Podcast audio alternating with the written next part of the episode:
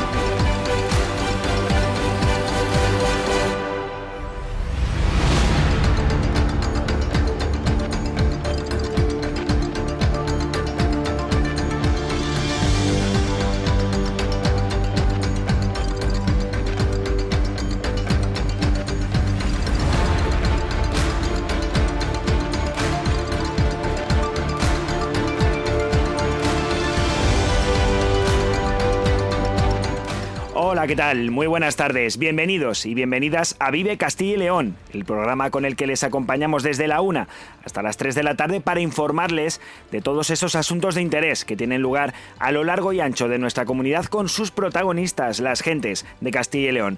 Nos pueden escuchar a través de la FM en los distintos diales provinciales, también en nuestra página web www.viveradio.es, en las plataformas de streaming y podcast y en las redes sociales de Vive Radio. Todo ello con el sonido perfecto del que nos provee cada mañana nuestro técnico, Ángel de Jesús.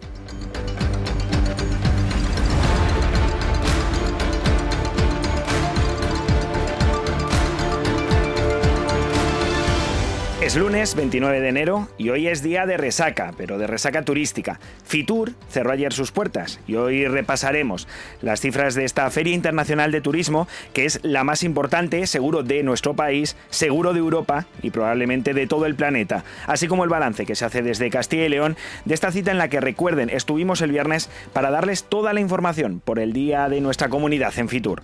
Conoceremos asimismo diferentes iniciativas de nuestra, de nuestra tierra que se han presentado en esta feria durante este pasado fin de semana y que tienen que ver con la creatividad de las mujeres en Castilla y León y con la adaptación del enoturismo de la comunidad a la inteligencia artificial a través de una innovadora Smart Office.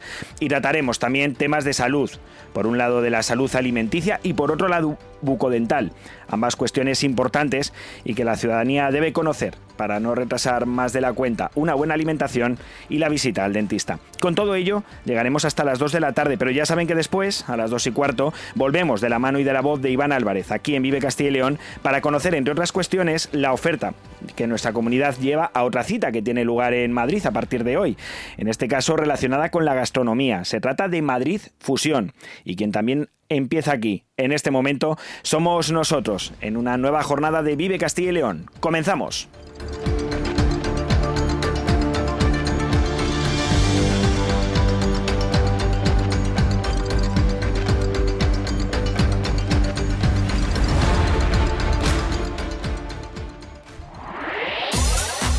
En Vive Radio Tienes una cita con Robin Cootsy de lunes a viernes. Desde las 6 a las 8 de la tarde. a las 8 de la tarde. Vive la música. Vive la música. Vive los éxitos. Vive los éxitos. Vive el recuerdo. Vive el recuerdo. Vive Radio con Robin Cootsy. Donde vive tu música. En Vive Radio escuchamos lo que pasa a nuestro alrededor y te lo contamos. Para informarte. Para entretenerte. Para emocionarte. Con las voces más locales y los protagonistas más cercanos. Vive tu ciudad. Tu provincia. Vive su cultura. Su música. Su actualidad. Su deporte. Sus gentes. Vive lo tuyo. Vive tu radio. Vive Radio. Vive Castilla y León en Vive Radio. Con Carlos Tabernero.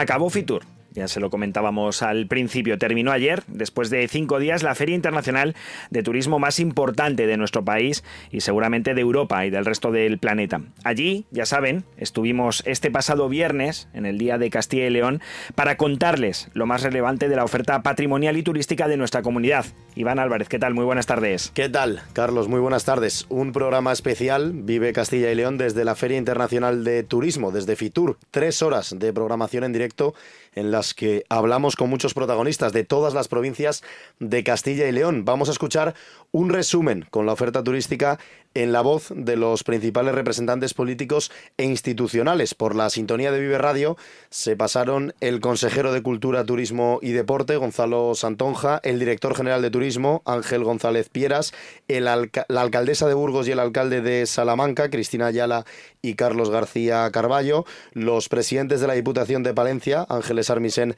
y de Valladolid, Conrado Iscar, la concejala de Turismo de Segovia, May Escobar, el diputado de Turismo por Zamora, Víctor López de la Parte, el presidente de la Diputación de Soria, Benito Serrano, la alcaldesa de Palencia, Miriam Andrés y su homólogo en el Ayuntamiento de Valladolid, Jesús Julio Carnero, y por supuesto el presidente de la Junta de Castilla y León, Alfonso Fernández Mañueco. Todos estos protagonistas y muchos más se pasaron, como digo, el viernes en directo por el estudio de Vive Radio, organizado en el stand de Castilla y León, ubicado en el pabellón número 9 de IFEMA. Así sonó Vive Castilla y León desde Fitur.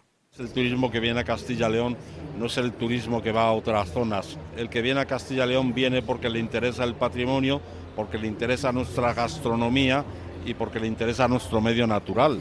Somos una potencia en, medios naturales, en zonas protegidas. Entonces ese turista viene a disfrutar de una cosa que le gusta como está, indemne, y ayuda, ayuda a mantenerla. A que ese turismo es un turismo selecto, es un turismo culto, es un turismo que está instalado en la excelencia y es el turismo que necesitamos. Por el turismo enogastronómico y por el turismo patrimonial. No en vano, eh, nuestro lema es eh, Castilla y León, legado de España, y nuestra imagen es el cimborrio de la Catedral de Burgos, patrimonio de la humanidad. Tenemos nueve patrimonios de la humanidad. A patrimonio poca gente nos gana. Y a enogastronomía, con las rutas del vino, eh, totalizamos el 20% del mercado eh, de las rutas del vino de España. Es decir, uno de cada visitante, de cada cinco visitantes que lo hacen de una ruta del vino, lo hace en Castilla y León. La ruta del vino es algo más que el vino, es verdad que es el recurso primario, pero está todos los recursos paisajísticos, la oferta hotelera, la oferta gastronómica y la oferta patrimonial. Creo de verdad que somos una ciudad que además conjugada con la provincia tenemos tantas cosas que vender y al final eh, la sensación que nosotros tenemos en este momento que Burgos acaba siendo un lugar de paso que la gente no acaba de conocer. Decir a los burgaleses que nos volvemos a presentar porque estamos convencidos que es una apuesta que puede ser ganadora. La cultura va a ser un eje fundamental de transformación de la ciudad y de desarrollo de la ciudad, independientemente de que lleguemos o no a 2031. Es decir, la cultura tiene que ser un medio para prosperar, que además vamos a intentar conseguir con el mejor proyecto posible Burgos 2031? Pues efectivamente. Y efectivamente ese proyecto está basado en esa palabra renacimiento. Bueno, este año hemos querido jugar con el concepto del cielo, ese cielo de Salamanca tan conocido de nuestra universidad, de las escuelas menores. Y en torno a este concepto del cielo, jugar con las constelaciones. Además de la arqueología, estamos jugando también con el concepto de los jardines y de los huertos. Tenemos huertos históricos, huerto de Calisto y Melibea, pero tenemos huertos nuevos, los más de 700 huertos urbanos y todo alrededor del río Tormes, con 13 kilómetros de riberas para el paseo de los salmantinos y también de las bicicletas. Tenemos igualmente otra constelación muy interesante, que son todos nuestros conventos, nuestras iglesias, una de las razones por las que somos patrimonio de la humanidad. P de Palencia, con esa P de provincia, con esa P de patrimonio y sin duda alguna con esa P que marca un tipo de turismo ¿no? que queremos contar. Que es un turismo en que va dirigido y el protagonista son las personas. Eso quiere decir que es una experiencia muy personal y que nos sitúa a Palencia en uno de los destinos con un efecto sorpresa para quien quiera conocer naturaleza, para quien quiera conocer patrimonio en todas sus épocas históricas, desde San Juan de Baños con los visigodos, casi hasta un modernismo que vamos a ver también de nuestra provincia y que está situado en la capital, como es la sede de la Diputación de Palencia de Jerónimo Arroyo. Toda esa historia de renacimiento, Camino de Santiago, románico, se puede ver en nuestra provincia. Pues este año, en esta cita, bueno, estaba claro que Valladolid tenía que estar venimos con nuestro patrimonio, venimos con una oferta que refuerza bueno, pues todo ese trabajo que se viene haciendo en turismo durante muchísimos años y venimos con algo que, como tantos potenciales que tiene nuestra tierra, que nos diferencia del resto. Somos una provincia de las provincias que más número de castillos tenemos, como es Peñafiel, como es Saldaña, que decir, del, del Castillo de la Mota, el Castillo de Trigueros, el castillo de Torrelobatón y que me perdone porque enumeraría todo, pero bueno. Yo creo que bueno, Segovia ya es suficientemente conocida a nivel turístico, yo creo que ya somos una potencia eh, turística, pero bueno, te, hemos querido mostrar también otra, otra forma ¿no? de abrirse en nuestra ciudad como es la de ser ciudad de cine y un plato, un gran plato de, de cine, de series, de spots.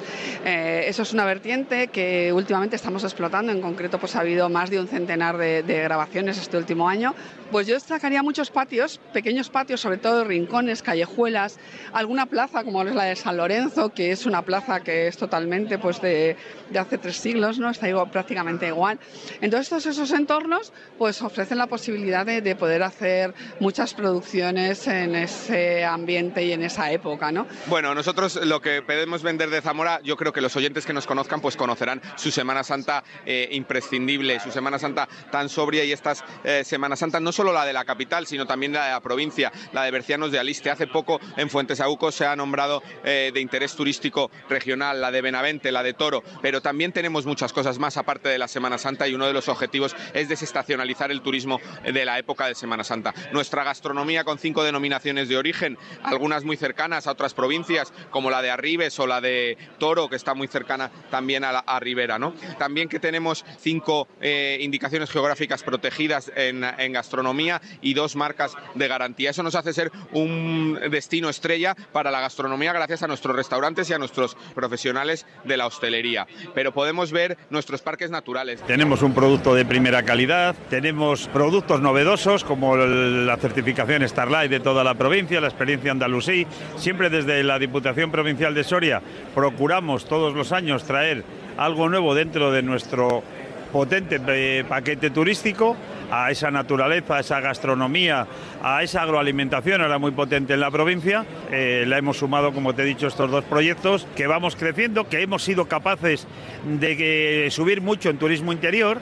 Tenemos asignaturas pendientes, que tenemos que procurar las pernoctaciones que sean mayores, que el que venga no es, aumente uno o dos días la estancia con nosotros y también creo que hay que poner mucho el foco en conseguir eh, atraer turismo exterior la Diputación Provincial de Soria ya se está planteando ir a otras ferias, ahora vamos a ir a Londres, vamos a ir a Italia, bueno, pues el, salir también fuera de nuestras fronteras, que nos visite gente de nuestras fronteras, creo que va a ser ese salto de calidad que andamos buscando y que tan necesario también es si queremos consolidar la oferta turística. Bueno, pues vamos a ver la Palencia modernista. Y la Palencia modernista no es otra cosa que un recorrido histórico por nuestro urbanismo, donde el estilo modernista que se instaura en Palencia a finales del siglo XIX y principios del siglo XX.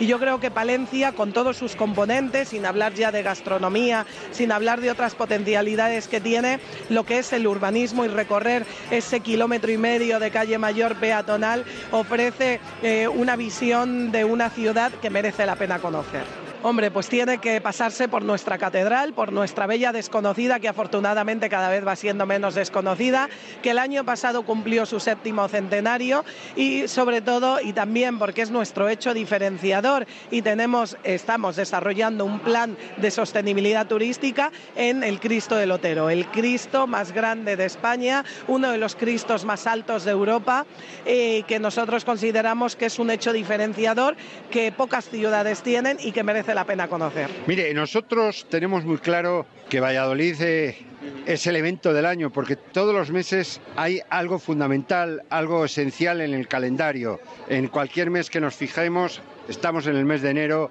hemos tenido pingüinos, mes de febrero vamos a tener pues algo tan importante como los Goya, el mes de marzo va a ser la Semana Santa, luego vamos a tener en el mes de junio el PADEC, tenemos en el mes de mayo algo tan importante como es el teatro de calle. Los eventos lo que permiten es conocer a Valladolid y a los vallisoletanos. Somos eh, líderes en turismo rural en los últimos años querido consejero, y nos podemos sentir orgullosos porque cada año vamos a mejor, porque eso es lo que somos en Castilla y León. Hay turismo patrimonial, hay turismo de naturaleza, hay turismo cultural, hay turismo enogastronómico, micológico, vino, se come muy bien. Somos una tierra que acogemos con los brazos abiertos a todo el mundo y también sabemos exportar muy bien lo que hacemos y yo os agradezco a todos los que estáis aquí que nos sigáis ayudando en el futuro, porque queremos que el turismo sea la punta de lanza del crecimiento económico de los próximos años. Esta fue ya lo han escuchado la oferta de Castilla y León de sus capitales y provincias, contada por sus protagonistas. Pero luego está el balance de todas eh, estas presentaciones que se hace desde la Junta de Castilla y León. Y que cuenta así, con datos y con cifras, la viceconsejera de Acción Cultural del Gobierno Autonómico. Escuchamos a Mar Sancho. Este año 2024 Castilla y León ha incrementado su presencia en Fitur Hemos tenido un 12% más de empresarios en nuestro stand. Se han celebrado más de 1.900 reuniones y esperemos además que eso tenga un éxito y una repercusión en los datos turísticos venideros. Y en definitiva, las tres jornadas profesionales han sido muy provechosas. Se han incrementado en un 5,5 los datos registrados en la pasada edición y también ha habido un número muy importante de visitas en los días abiertos al público en general con actividades que traerán viajeros a Castilla y León gracias a ese nuevo espacio que en Fitur ha lucido la Junta de Castilla y León. Ya lo han escuchado, un 12% más de empresarios en el stand de Castilla y León en Fitur y más de 1.900 reuniones celebradas allí. Y de hecho, Carlos, nosotros estuvimos ubicados para el programa especial del viernes junto a esa zona de negocios y por ella es cierto que no dejaba de pasar gente. Ese número de reuniones supone un 5,5% más de los que se registró nuestra comunidad en la pasada edición y se circunscriben a las tres jornadas profesionales que se celebraron entre el miércoles y el viernes y en las que participaron 145 empresarios del sector del turismo de nuestra comunidad, dentro de un stand más amplio que otros años y que alcanzaba los 909 metros cuadrados. Por allí, ya decimos, pasaron responsables de agencias de viaje, turoperadores, agencias de receptivo, rutas del vino, guías turísticos, asociaciones de de empresarios, oficinas de congresos, patronatos de turismo y también ayuntamientos y diputaciones. Todo ello para mostrar sus productos, experiencias y propuestas turísticas a los operadores y agencias de viaje nacionales y también internacionales, en una cita que este año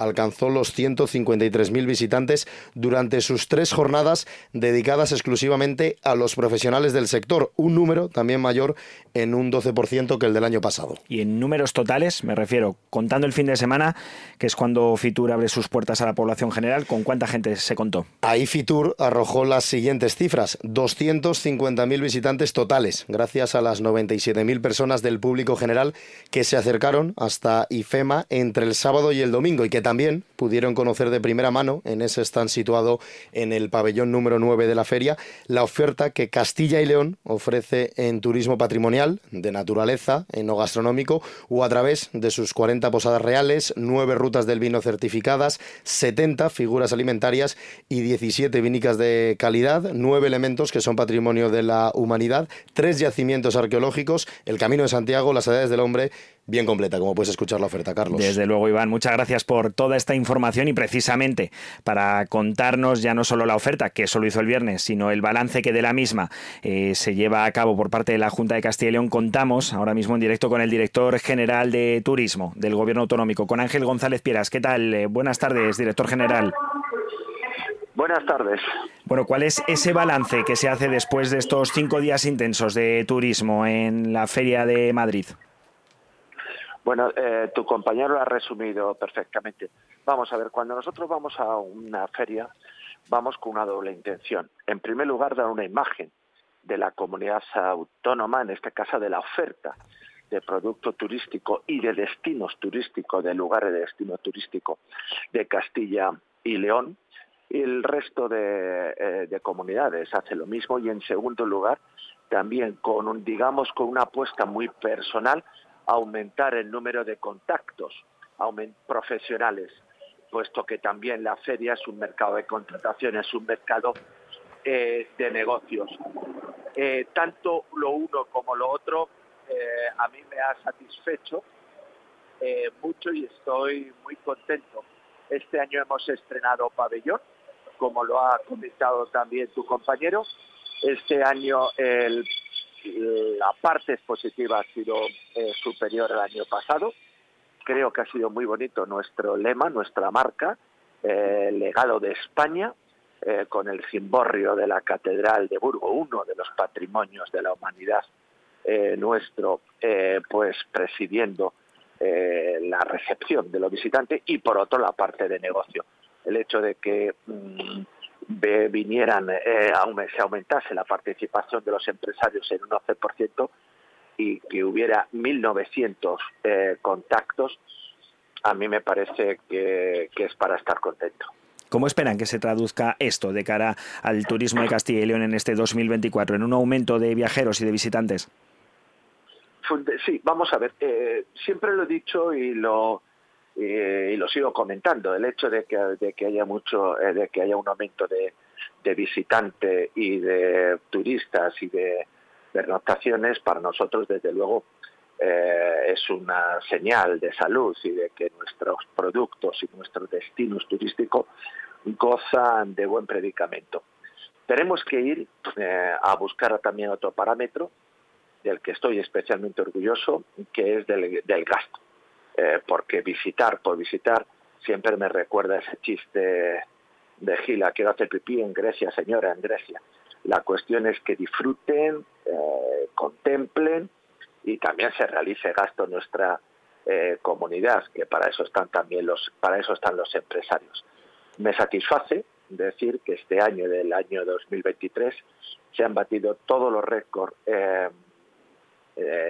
desde que tenemos datos históricos en el gasto de turistas, de viajeros, la suma de viajeros y penetraciones eh, de la comunidad autónoma, lo cual yo creo que es un buen indicador, dado que nuestra oferta de turismo patrimonial y enogastronómica va dirigida a un cliente que le gusta la singularidad, le gusta eh, la experiencia y por lo tanto su capacidad eh, de gasto es destacable desde luego, en esa búsqueda de la calidad, sin reñirse desde luego con la cantidad. Agradecemos que nos haya atendido en directo en esta jornada de Vive Castilla y León para hacer este balance, este resumen de la participación de Castilla y León en Fitura al director general de Turismo de la Junta de Castilla y León, Ángel González Pieras.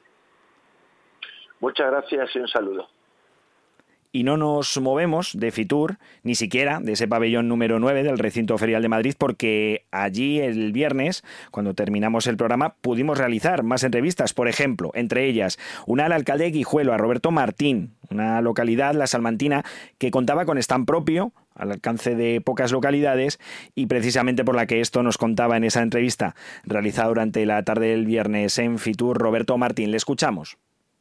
Y estamos con el alcalde de Guijuelo, con Roberto Martín, que también ha venido, por supuesto, a presentar toda la oferta cultural, turística y gastronómica que, por supuesto, tiene este municipio, bien conocido alcalde, por supuesto, por su jamón, pero que desde luego tiene muchos otros atractivos, que es lo que vienen a presentar aquí a Fitur, ¿verdad? Efectivamente, nosotros tenemos como Guijuelo, tenemos que ir con el jamón ibérico, el mejor producto del mundo por bandera, pero es que Guijuelo tiene muchísimo más.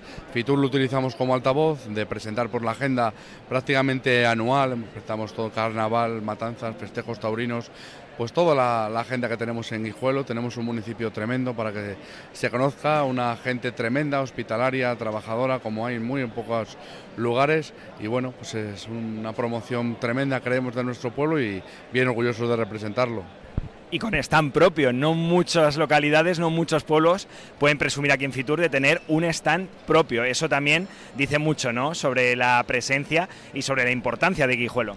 Sí, efectivamente, Guijuelo, el Ayuntamiento de Guijuelo tiene un potencial enorme gracias a, nuestra industria y nos permite pues, promocionarlo de esta manera y que otros servicios se vean beneficiados. Guijuelo, para quien no lo sepa, es una localidad, es un municipio que se encuentra prácticamente al sur de nuestra comunidad, al suroeste, ya pegando con Béjar, pegando prácticamente también con Extremadura, en la provincia de Salamanca. Y muchos de nuestros oyentes seguro que lo saben, lo conocen, por ese jamón ibérico único en el mundo, como se suele decir, pero hablamos, alcalde, de esos otros atractivos. Por ejemplo, en el ámbito taurino, también Guijuelo es un lugar conocido tenemos una feria taurina tremenda, ya heredamos, porque llevamos muchísimos años el Ayuntamiento de Guijuelo trabajando para que así sea, para darle importancia, porque es cierto que el turismo también de la tauromaquia es muy importante para el municipio, cada vez que hay un festejo taurino o un evento taurino, pues el municipio se enriquece, hemos sido conscientes de ello y bueno, tenemos unas ferias que con todas las figuras, estamos a punto de presentar dentro de unas horas los carteles de verano y muy orgulloso de ello. Festejos que también se acompañan, como decía, de esas ferias de verano, ¿no? de esos conciertos, de todo ese programa de fiestas que siempre tiene la localidad salmantina y que la hacen entre las más conocidas no solo de la provincia, sino de toda Castilla y León. ¿Ya hay algo preparado para las ferias de este año o todavía es pronto?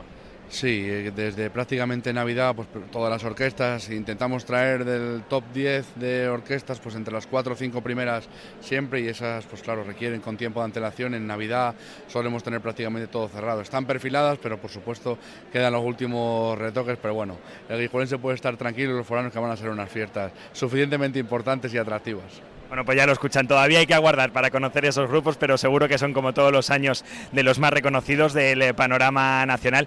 Y otra de las cuestiones que tiene Guijuelo y por la que también es conocida y por la que también presume es su equipo de fútbol. También supongo que atrae turistas, ¿no? El tener un equipo siempre en esas categorías, ahora llamadas de primera, segunda federación, pero que vienen mucha gente de muchas localidades de nuestra comunidad de Castilla y León. Sí, por supuesto. Eh, el Club Deportivo Guijuelo ha llevado a Guijuelo por bandera a nivel nacional. Hemos tenido eliminatorias de Copa del Rey contra Mallorca, Rayo Vallecano, Villarreal, Deportivo de La Coruña, pues que han visitado el municipal y es un orgullo para el municipio estar a esos niveles. Está trabajando muy bien desde la directiva, muy bien desde el club y ojalá está. Ahora mismo estamos en puestos de, de playoff, ojalá pues consigan un ascenso, ojalá pues que estén arriba, que ilusionen a la gente y que nuestros niños se vean reflejados en, en el primer equipo del Guijuelo y elijan deporte. Bueno, y para este 2024 hemos hablado de fiestas, hemos hablado de feria, hemos hablado de toros, hemos hablado, por supuesto, de jamón, pero además, Guijuelo, ¿qué trae aquí a esta eh, Feria Internacional de Turismo? ¿Por qué se va a conocer Guijuelo en este 2024 a nivel turístico? Yo, según me dice todo el mundo que visita el stand, que le explicamos un poco lo que tenemos en Guijuelo, es sobre todo la hospitalidad. La hospitalidad que encuentra en el stand cuando ha ido a Guijuelo, en las matanzas, en la Feria Torina, la hospitalidad que encuentra en los restaurantes, en el propio eh, nivel municipal, en la Plaza de Toros, en el campo de fútbol, la hospitalidad de todo el mundo, cómo se recibe a la gente, todo el mundo me lo destaca mucho y me llama muchísimo la atención. Eh, lo que me dicen, porque podían destacar pues, nuestro equipo de fútbol, como bien ha dicho, nuestro carnaval, nuestro festejo taurino, pero destaca lo bien que le hace sentir las personas de Guijuelo y que quieren volver. Así que eso es un carácter que yo lo veo y me encanta que lo vea la gente de fuera. Y desde Vive Radio Castilla y León, desde luego que damos fe, porque nos han acogido muy bien aquí en este magnífico stand que tienen en esta Feria Internacional de Turismo. Nos han acogido siempre bien cuando hemos acudido al municipio y desde luego agradecemos al alcalde esa acogida que caracteriza a todos los guijuelenses y también que nos haya atendido en este tiempo de Vive Radio en Castilla y León. Muchas gracias a vosotros por dar altavoz a mi municipio. Y eso fue el viernes, pero durante el fin de semana hubo más presentaciones en el stand de Castilla y León, como por ejemplo la que llevaron a cabo las responsables del proyecto del Festival de Mujeres Creadoras de nuestra comunidad que se celebra en Burgos. Y con su directora artística hablamos ya. Cristina Izquierdo, ¿qué tal? Muy buenas tardes. Buenas tardes, pues muy feliz, la verdad es que muy feliz de, haber podido estar en Fitur, la verdad, este año. ¿Cómo fue la presentación? Supongo que bastante expectación, ¿no? Ante un acontecimiento que desde luego empodera a las mujeres en nuestra comunidad. Pues mucha expectación más de lo que yo pensaba, porque es cierto que al final Fitur no, deja de ser eh, un enclave de, de, propuestas internacionales, nacionales a todos los niveles, muy potente, muy poderoso. Entonces, el poder tener ese espacio donde es verdad que esta es una, es una cita, es una representación muy especial, poder tener ese lugar eh, ha sido mágico. Pensé yo que iba a pasar mal desapercibido y para nada. Ha sido, nos decían en el, en el stand de, de Castilla y León, de las presentaciones más multitudinarias y más escuchadas, porque ha habido, se ha creado un lugar de escucha a esa belleza, a esas anfitrionas que somos de Castilla y León, de la creación de, esta zona de la Arlanza, de esta zona de Burgos. Entonces, eh, me ha gustado muchísimo poder participar este año, la verdad. Pues claro que nos alegramos de que no solo se haya presentado, sino que además la acogida haya sido tan numerosa y que tanta gente haya podido conocer este festival, que para situar a nuestros oyentes, cuéntenos Cristina, ¿en qué consiste el Festival de Mujeres Creadoras? Pues el Festival Internacional de Mujeres Creadoras es un festival de creación donde las mujeres, sobre todo, tienen, tienen voz eh, para, presentar sus creaciones a nivel artístico, cultural, patrimonial, cualquiera casi que sea su, su especialidad. Sobre todo se da en el medio rural para, para eh, dar esa unión con nuestros pueblos, ¿no? Y gente que nos hemos asentado en el medio rural. En la zona de las Lanzas estamos, nos, estamos nosotros ahora y, y, se ha hecho ya, es la, la sexta edición este año, que se hará en Santo Domingo de Silos, en Ortiguela y Covarrubias eh, la primera semana de septiembre. Entonces, es una cita que mezcla eh, poner en valor sobre todo nuestro patrimonio cultural, que es una herencia propia de, cada, de cada región y que se mantiene hasta ahora eh, la actualizada, le damos valor y transmitimos a, a, generaciones futuras lo que fuimos y lo que somos y cómo, cómo el arte también va transformando los lugares en los que vivimos, en los que estamos. ¿no? Entonces, eh, poner, ya sabes, estos ingredientes son, son magia, pones de gastronomía, patrimonio, eh, historia y ya cultura de elevadísima calidad ¿no? en, un lugar y creo que es una cita que compite a, con, con, las mejores propuestas que ha habido en Fitur este año, la verdad. Imperdible, desde luego. Este acontecimiento que ya han escuchado se celebra en Santo Domingo de Silos, en Ortiguela y en Covasrubias, ahí en la provincia de Burgos, tres lugares desde luego maravillosos, de los más bonitos que tiene nuestra comunidad y que supongo que eso haga que este festival cada vez tenga más adeptos y más participación, ¿no? Bueno, eh, este año ha sido extraordinario porque también eh, a través de, Promecal nos han dado el, premio a los valores culturales de Burgos, que hemos competido contra propuestas eh, muy potentes de la ciudad. Entonces, que eso se lo lleven eh, buenas propuestas en el medio rural, que tengamos esa, ese apoyo del público. De, de, verdad ha sido y está siendo un año muy bueno porque sí que es verdad que el trabajo que se hace y las, la gente que participa y tan humanamente en este festival es extraordinario porque luego tiene una característica que te contaré. Es eh, la gente de la región, son los productores de este festival, porque nos abren sus casas, nos dan sus comidas. Entonces, a la gente que vamos a participar, gente de este año teníamos 78 personas eh, internacionales y, que comiendo pues lentejas, el cocido, la morcilla. Entonces, imagínate si no es esto una manera de transmitir eh, lo nuestro afuera, ¿no? Eh, entonces tenemos propuestas internacionales um, innumerables que, que, quieren venir, que esto no lo hemos visto en ningún sitio del mundo y es que es real. Lo que se ha creado ahí, esa transformación social, esa sinergia de trabajo es una cosa mágica. Entonces, la escucha al presentarlo ayer en, en Fitur ha sido, ha sido, claro, extraordinario, una propuesta que no existe en ese modelo un modelo que desde luego del que podemos presumir en nuestra comunidad por este Festival de Mujeres Creadoras que como cuenta su directora artística Cristina Izquierdo eh, se celebra cada año y cada vez con eh, más adeptos y generando esa sensación de comunidad. Eh, no sé si hay ahora más mujeres interesadas en participar y qué iniciativas suelen llevar a este festival. Mira, se, esto se teje de una manera casi mágica, porque es verdad que a veces eh, casi son intereses, a veces mujeres que vienen, ya te tuvimos en una, una, edición una mujer que tenía raíces rusas, pero que su abuelo era de Canicosa, y que quería venir porque, claro, en ese sentido quería, era una violonchelista extraordinaria. A veces son eh, las maneras de, de contactar es realmente la gente que quiere estar porque tiene algo que decir, algo que contar, algo que transformar. Entonces, es verdad que cada vez eh, va siendo más grande en, en peticiones y ojalá podamos acoger todas las, eh, las personas que realmente quieren aportar y, y, y, podamos engranar este, este puzzle para que esto se, eh, se, sea la mejor propuesta posible, que siempre tendemos a hacer eso para todos. Este año se une Silos con, muchas ganas y, bueno, esperamos que pueda ser cada vez mucho más grande, ¿no? De, de verdad de una, de una región, de una comunidad y que, y que ya es una representación extraordinaria de Castilla y León. O sea, hemos sido unas, hemos sido creo que unas grandísimas anfitrionas por la escucha y la de preguntas que, que nos hicieron ayer, ¿no? Que hacen un ambiente como este que, que, hay tantos estímulos para ir de un lado a otro, sobre todo el gastronómico. Enseguida, cuando alguien saca algo de comer en un sitio, todo el mundo va. Eh, que alguien quiera recibir eh, lo que estábamos contando, ¿no? Con tanta, eh, bueno, con tanto cariño, la verdad es que me voy muy contenta, una experiencia muy buena y creo que como anfitriones de Castilla y León que acogemos este este festival, creo que, que llevamos a la tierra a todos los lugares posibles. Bueno, pues creo que hemos estado muy bien pues nos alegramos desde luego de que esa presentación haya ido de esa manera tan eh, bueno pues tan positiva no no solo para este festival para esta importante cita de mujeres creadoras de Castilla y León sino también para el conjunto de la comunidad porque desde luego si le va bien a este festival le va bien al conjunto de Castilla y León. Muchísimas gracias por habernos atendido y habernos contado esta iniciativa a la directora artística del Festival de Mujeres Creadoras de Castilla y León a Cristina Izquierdo Muchísimas gracias por darnos este momento que también es muy especial. Esperamos veros en el festival, ¿eh? que vengáis a cuidarnos.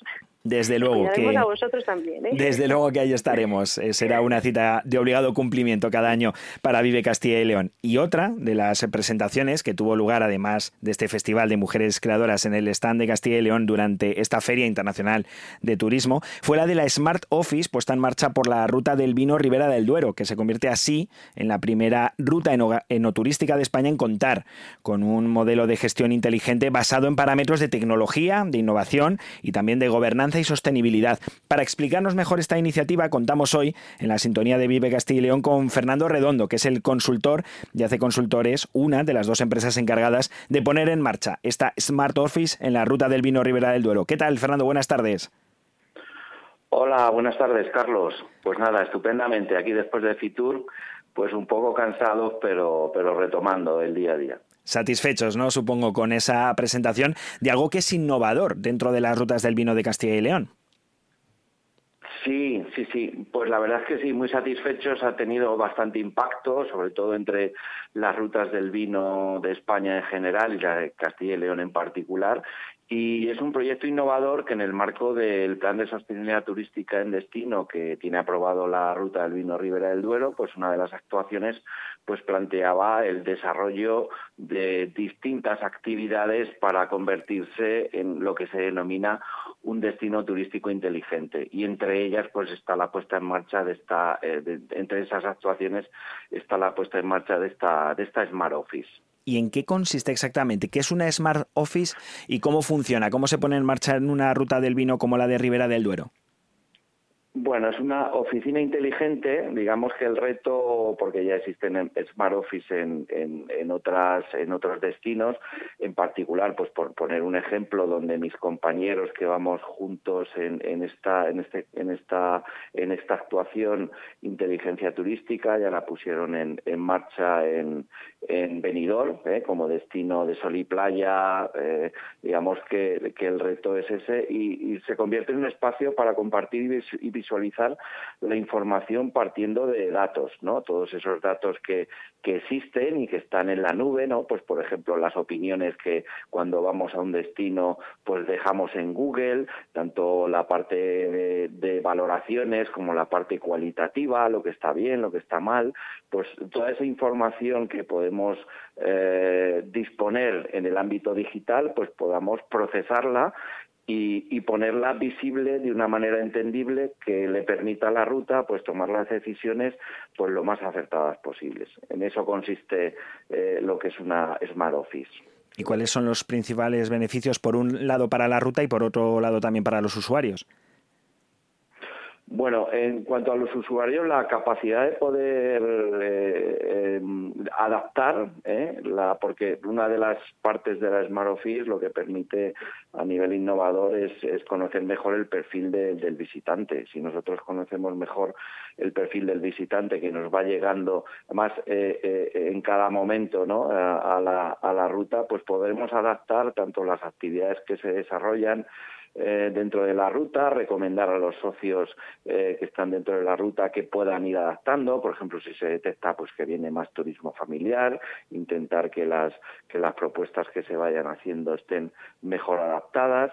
Eh, en líneas generales, esas son las, los beneficios que se pueden que se pueden obtener. Y luego por, por el otro lado también, pues lo que es el modelo de TI trabaja en, en ciertos, o sea, en cinco ejes eh, concretos, gobernanza, accesibilidad, innovación, sostenibilidad y tecnología. Y en particular, por ejemplo, en el, ámbito de la accesibilidad y en el ámbito de la sostenibilidad, pues qué duda cabe que, los esfuerzos que se van a hacer dentro de la ruta del vino, pues va a permitir atraer a un cliente eh, que a lo mejor ahora mismo no viene, bien porque no conoce el nivel de, adaptación que tienen eh, los establecimientos de la ruta del vino en el ámbito de la accesibilidad o, o qué duda cabe, pues eh, como, como criterio de opción o, o elección de un destino la parte de sostenibilidad, pues en base a estudios que existen, pues ya se conoce que, eh, va pesando cada vez más en la toma de decisiones, por encima del precio y por encima de otras de otros condicionantes y que desde luego, como escuchan, van a ayudar todos estos factores a que siga creciendo una ruta del vino como es la de Ribera del Duero en Castilla y León, que cada año crece más y sobre todo que cada año se adapta más a las nuevas tecnologías en esa unión entre inteligencia artificial, sostenibilidad y todas las nuevas cuestiones que tratamos prácticamente en nuestro día a día. Muchísimas gracias por habernos atendido y habernos contado esta iniciativa de Smart Office al eh, consultor de Hace Consultores, que es una de las dos empresas encargadas de la puesta en marcha de esta Smart Office en la Ruta del Vino Ribera del Duero. Gracias, Fernando Redondo. Muchas gracias a vosotros de parte de la Ruta del Vino. Bueno. En Vive Radio escuchamos lo que pasa a nuestro alrededor y te lo contamos. Para informarte, para entretenerte, para emocionarte. Con las voces más locales y los protagonistas más cercanos. Su música, su actualidad, su deporte, sus gentes. Vive lo tuyo. Vive tu radio. Vive Radio.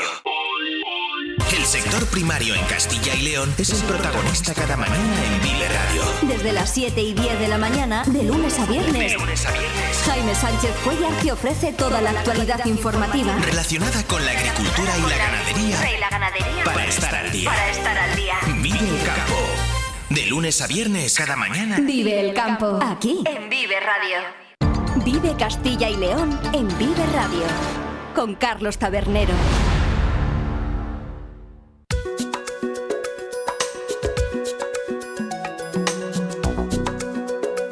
Vamos ahora con salud. Vamos a hablar de uno de los temas que desde luego importa a toda la población de nuestra comunidad. Este fin de semana, el Consejo de Colegios de Farmacéuticos de Castilla y León inició su ciclo de jornadas con una relativa a la relación entre la farmacia y la alimentación, que se celebró en la provincia de Ávila y cuyas conclusiones nos va a contar aquí, en Vive Castilla y León, cuando son las 2 menos 18 minutos de la tarde, el vocal autonómico sobre alimentación del Consejo de Colegios Profesionales de Farmacia de nuestra comunidad. Emilio de Pedro, por domingo. ¿Qué tal? Muy buenas tardes. Hola, buenas tardes, ¿qué tal? Bueno, ¿qué conclusiones se sacaron de esta primera jornada del año en, de las organizadas por el Consejo de Colegios de Farmacéuticos de nuestra comunidad? Bueno, como bien has dicho, sí era la primera jornada que, que se hacía y queríamos que fuera algo un poquito diferente a lo que se había hecho en otras ocasiones y, y tratamos sobre todo temas de, relacionados con las patologías inflamatorias intestinales, que son temas como muy muy candentes ahora a nivel de la población en general. Entonces, bueno, pues pues se habló pues pues de todas las patologías del, del tubo digestivo, de enfermedad inflamatoria intestinal, de, de Helicobacter pylori, de, de, de los SIBOS, esto, las bibiosis intestinales, de colon irritable, o sea, en general, pues pues temas de, de bastante de bastante actualidad y que, y que tenemos muchísima demanda en la farmacia eh, porque la, la, población, como somos un centro muy cercano, pues va buscando soluciones pues en, todas partes porque al final acaban desesperándose porque tienen cosas que no se que no se las trata que no se que falta mucha investigación todavía en ellas y entonces bueno pues pues buscan buscan eso buscan soluciones donde lo que más cerca tiene Eh, cada vez hay más casos, sí que notan los farmacéuticos que estos problemas de inflamación intestinal de diverso tipo, hablaba por ejemplo del Helicobacter pylori y otras eh, cuestiones relacionadas con esta situación, se da más, la población acude más a la farmacia porque ahora cada vez hay más problemas. Y en ese caso a qué se debería. Pues bueno, eh, sí que es verdad que, hay una, mayor incidencia de casos actualmente. No sé si es porque se diagnostican más o porque realmente los hay. Y, bueno, todas estas patologías intestinales están muy relacionadas. Me has hablado del helicobacter, da igual, cualquier patología intestinal, con mucho con el estrés, el helicobacter, mucho con tratamientos eh, con inhibidores de la bomba de protones, con el vamos, omeprazol. Entonces cambia, cambiamos el pH del estómago y, hacemos un, medio que es más accesible para que el colonice el helicobacter y entonces pues pues yo creo que esa es, probablemente una de las razones en estos casos. El tipo de vida que llevamos, la mala alimentación, o sea, son una serie de, factores que al final acaban acaban pues generando patologías intestinales. Y supongo que también se habrá comentado en esta jornada una cuestión que ahora comentaba usted, que es el tema de la automedicación, ¿no? de cómo puede afectar a veces el tomar fármacos sin prescripción médica o farmacológica eh, de cara a la salud de la población. Eh, efectivamente, sí. Normalmente eso tiene que ser siempre con prescripción médica y, no cronificar demasiado. O sea, un protector un protector eh, eh, para, para el estómago, para, para porque tenemos, somos, polimedicados, muchas veces aunque tengamos mucha medicación, esa medicación no, no está afectando al, al pH del estómago, no nos está afectando a nivel intestinal, con lo cual a veces no es necesario. Si no, si no tengo molestias, no hay necesidad de tomarlo. Es que hay mucha gente, que, mucha, mucha parte de la población que se toma un, un omeprazol única y exclusivamente porque va a hacer una comida copiosa. No es el caso, no es el caso, hay otras soluciones. Porque también, doctor, entiendo que una buena alimentación reduce ¿no? la necesidad de estos fármacos y también hace que solo se utilicen cuando sean realmente necesarios. Efectivamente, y ahí sí que tenemos una labor por delante importante, el asesorar a, la población de, cómo, cómo comer bien o en, o en dar consejos nutricionales en diabetes, en hipertensión, en hipercolesterolemia. El farmacéutico para eso está muy cerca y, debería de debería asesorar. Además que tenemos tenemos una formación multidisciplinar y cada vez hay más farmacéuticos con, con doble titulación en farmacia y nutrición y dietética. Entonces, el, el, tenemos que ponerlo en práctica y, y, eso, y, que la población sienta que, que se les puede ayudar desde la oficina de farmacia. Ha hablado también del estrés. Les llegan muchos casos con problemas de estrés que acaban derivando en necesidad de fármacos, por lo que comentaba, por inflamaciones intestinales o por otro tipo de enfermedades. En, lo del eje cerebro-intestinal, eso está demostrado que es así. Entonces, eh, efectivamente, el, origen de las patologías intestinales en muchas de las ocasiones está, está ocasionado por una, por una situación de estrés, de estrés prolongado en el tiempo, evidentemente. Una cosa puntual, pues, pues a lo mejor se resuelve rápidamente, pero cuando se prolonga en el tiempo, pues sí, sí que es verdad que está relacionado un estrés del que hablaremos más adelante también en este programa, pero que agradecemos que haya tratado eh, con nosotros, igual que nos haya explicado esta jornada que se ha desarrollado en la provincia de Ávila respectiva a la relación entre fármacos y alimentación, al eh, vocal sobre precisamente esta cuestión, sobre la alimentación del Consejo de Colegios Profesionales de Farmacia de nuestra comunidad. Muchas gracias por habernos atendido, Emilio de Pedro. Muchas gracias, muchas gracias, Carlos. El sector primario en Castilla y León es el protagonista cada mañana en Vive Radio. Desde las 7 y 10 de la mañana, de lunes a viernes. Jaime Sánchez Cuellar te ofrece toda la actualidad informativa relacionada con la agricultura y la ganadería. Y la ganadería. Para estar al día. Para estar al día. Vive el campo. De lunes a viernes, cada mañana. Vive el campo. Aquí, en Vive Radio. Vive Castilla y León en Vive Radio. Con Carlos Tabernero. Y seguimos con salud porque hoy hemos tenido conocimiento de la nueva campaña que el Colegio de Dentistas de la octava región, que es aquella que conforman las provincias de Burgos, de Palencia, de Soria, de Valladolid y también de Zamora, ha puesto en marcha para alertar a la población sobre el riesgo que puede suponer para la salud el hecho de retrasar un tratamiento dental o de no acudir al tiempo al dentista. Cuida tu boca, construye un futuro saludable. Es así como se llama esta campaña y hablamos ya para que nos la explique con el presidente del Colegio de Odontólogos y Estomatólogos de la octava región, Víctor Zurita. ¿Qué tal? Muy buenas tardes. Hola, Víctor, ¿qué tal? Muy buenas tardes. Hola, buenas tardes. Bueno, esta campaña está lanzada precisamente para que la población acuda al dentista. ¿No está yendo lo suficiente la gente de Castilla y León a su especialista en esta cuestión?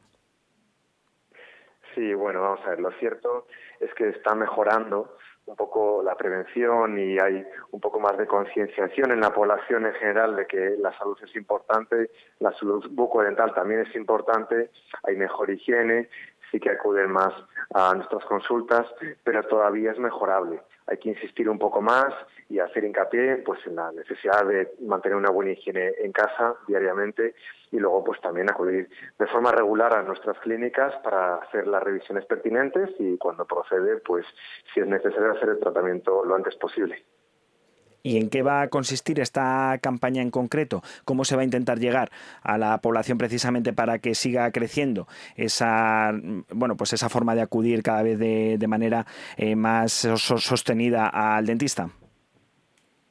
Bueno, vamos a desde hace ya muchos años, tanto desde los colegios a nivel provincial, regional y también desde el Consejo General de Dentistas de España, hacemos campañas de forma periódica pues para insistir a través de campañas eh, de cuñas en la radio, televisión, periódicos, incluso pues acudiendo a institutos y colegios para que se den cuenta los padres de que los niños también es importante que mantengan una buena salud, además de que puedan asistir a la seguridad social, a los centros de salud, eh, que es importante hacer visitas de forma regular, porque muchas veces lo que nos encontramos son pacientes que están desde hace tiempo pues con algún tipo de molestia o algún dolor eh, toman por su cuenta algún analgésico o piensan que no es importante, tardan en llegar a nuestras clínicas y cuando vemos cuál es la causa, pues ya ha avanzado más y el diagnóstico y el, tratamiento pues es un poco más complejo y requiere más tiempo y más citas y más visitas. Entonces, desde hace muchos años estamos intentando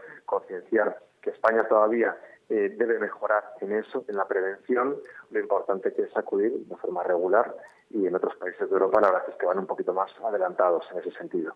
Hablaba de, de, forma regular. No sé en cuánto tiempo más o menos está establecido que debe una persona acudir al dentista de manera regular. Pues vamos a ver, un paciente que no tiene especiales problemas, que no tiene alta incidencia de problemas de caries o de problemas de encías periodontales, de, de piorrea, de periodontitis, eh, debe ir en principio una vez al año. Eso no quiere decir que cada año se tenga que hacer tratamiento, simplemente es para comprobar que el estado de la boca es adecuado, que es salud, que no hay que hacer ningún tipo de tratamiento y si se detecta algo de forma precoz, pues se trata cuanto antes. En un paciente que tiene tendencia a tener problemas de caries por su dieta, por un higiene que es mejorable, porque tenga una saliva diferente, porque tenga alguna enfermedad sistémica del resto del organismo o que tengan problemas de encías, pues como mucho cada seis meses es aconsejable que vayan a revisión, porque cuando los vemos muchas veces sí que detectamos que ya tienen algo que hay que tratar y entonces cuanto antes mejor. Si no hay ningún problema general y no hay especial incidencia de, tener alguna patología de caries o de problemas de encías, pues una vez al año es suficiente. Una vez al año, ya lo saben. Hay que acudir al dentista para hacer esa labor de prevención y evitar que las posibles enfermedades bucodentales vayan a más. Porque, mm, doctor, ¿qué riesgos puede tener una visita tardía al dentista o ni siquiera acudir a que se nos mire la boca? Pues la verdad es que muchas veces cuando un problema avanza, pues el tratamiento, como decíamos, ya es más complejo, lleva más tiempo y puede afectar a la salud de todo el cuerpo. Hay que entender que la boca es una parte del organismo que está dentro del tubo digestivo, es la puerta de entrada de bacterias y problemas de infecciones y puede producirse desde una pérdida prematura de dientes, eh, que una caries ya no sea una reconstrucción, un empaste popularmente llamado, sino que haya que tratar los nervios, que haya que desvitalizar, que tenga un, tratamiento un poco más complejo.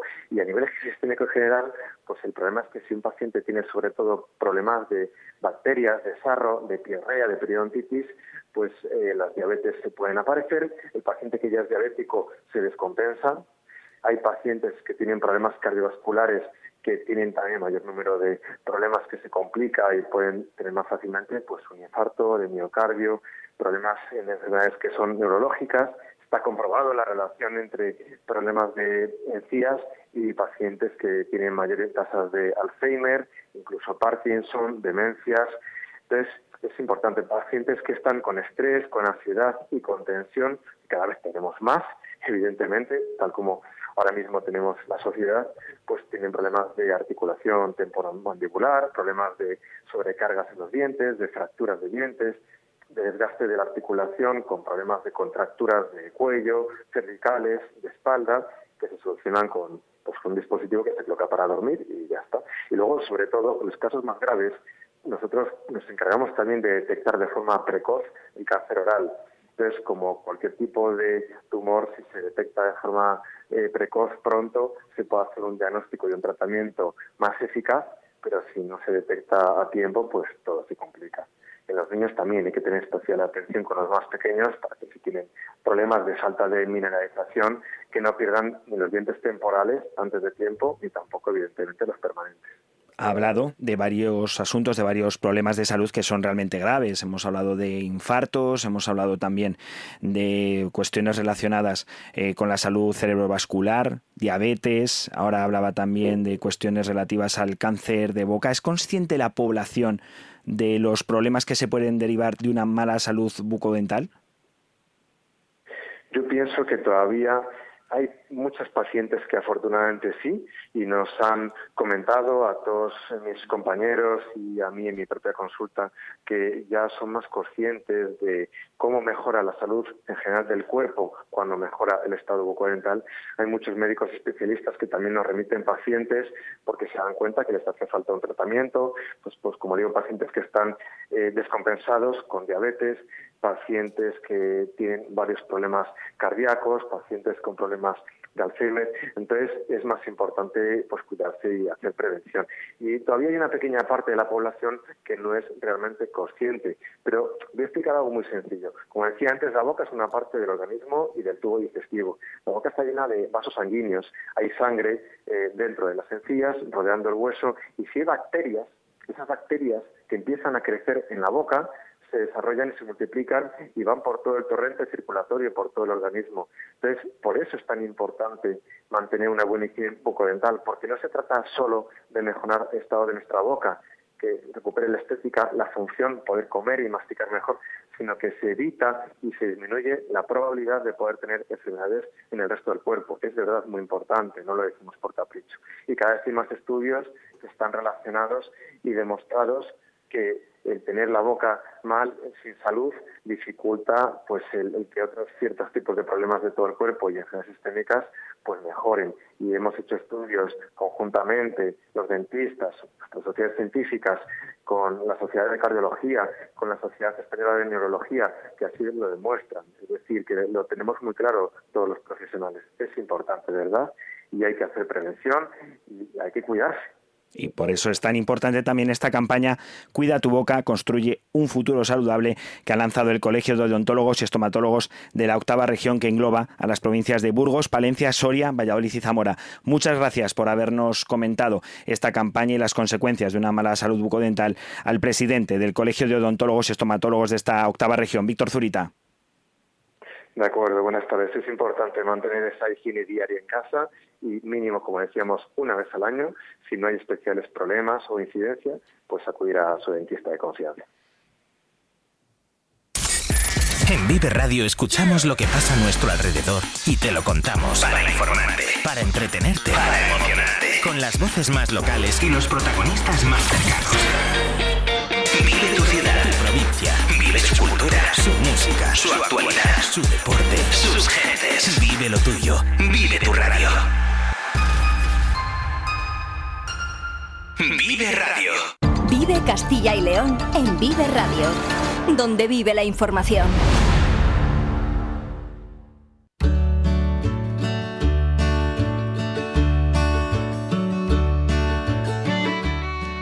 Esta, ya saben, es nuestra sintonía habitual del bloque con el que cada lunes culminamos esta primera hora de Vive Castilla y León. La que nos lleva en nuestro viaje de Quilama a Celama con nuestro compañero y amigo Paco Gómez, uno de los mayores expertos, si no el que más, en patrimonio, arte y literatura de nuestra comunidad. Pero hoy, por desgracia, Paco Gómez no puede estar aquí con nosotros por un problema de salud, del que estamos convencidos seguros de que se recuperará. Hemos venido hablando en este último bloque precisamente sobre eso, sobre la salud, y lo han escuchado en los dos protagonistas que hemos tenido con nosotros.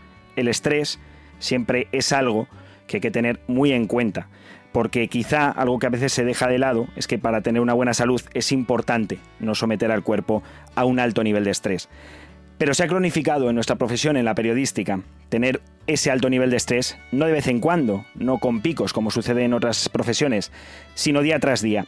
Y no crean que es cosa nuestra, es la precarización, la falta de recursos humanos lo que nos está llevando a esto. Como me dijo alguien muy cercano hace poco, los periodistas hablamos de los problemas de todos, desde luego, pero muchas veces nadie habla de los nuestros. Y hoy, por este problema de uno de los mejores profesionales de la comunicación en nuestra comunidad, quizás sea el día. Porque los periodistas necesitamos más recursos humanos y mejores condiciones para poder ejercer nuestra profesión sin vernos sometidos a un estrés crónico y diario que al final afecta a nuestra salud y también a la de nuestras familias. Desde aquí, desde luego, los mejores deseos para Paco Gómez que seguro que pronto se recupera y está aquí con nosotros. Y esta petición, más recursos y mejores condiciones para que el exceso de estrés diario en nuestra profesión desaparezca. Llegamos casi a las 2 de la tarde, ya saben que a las 2 y cuarto volvemos con más información de Vive Castilla y León, pero ahora se quedan con los servicios informativos de Vive Radio. Hasta ahora.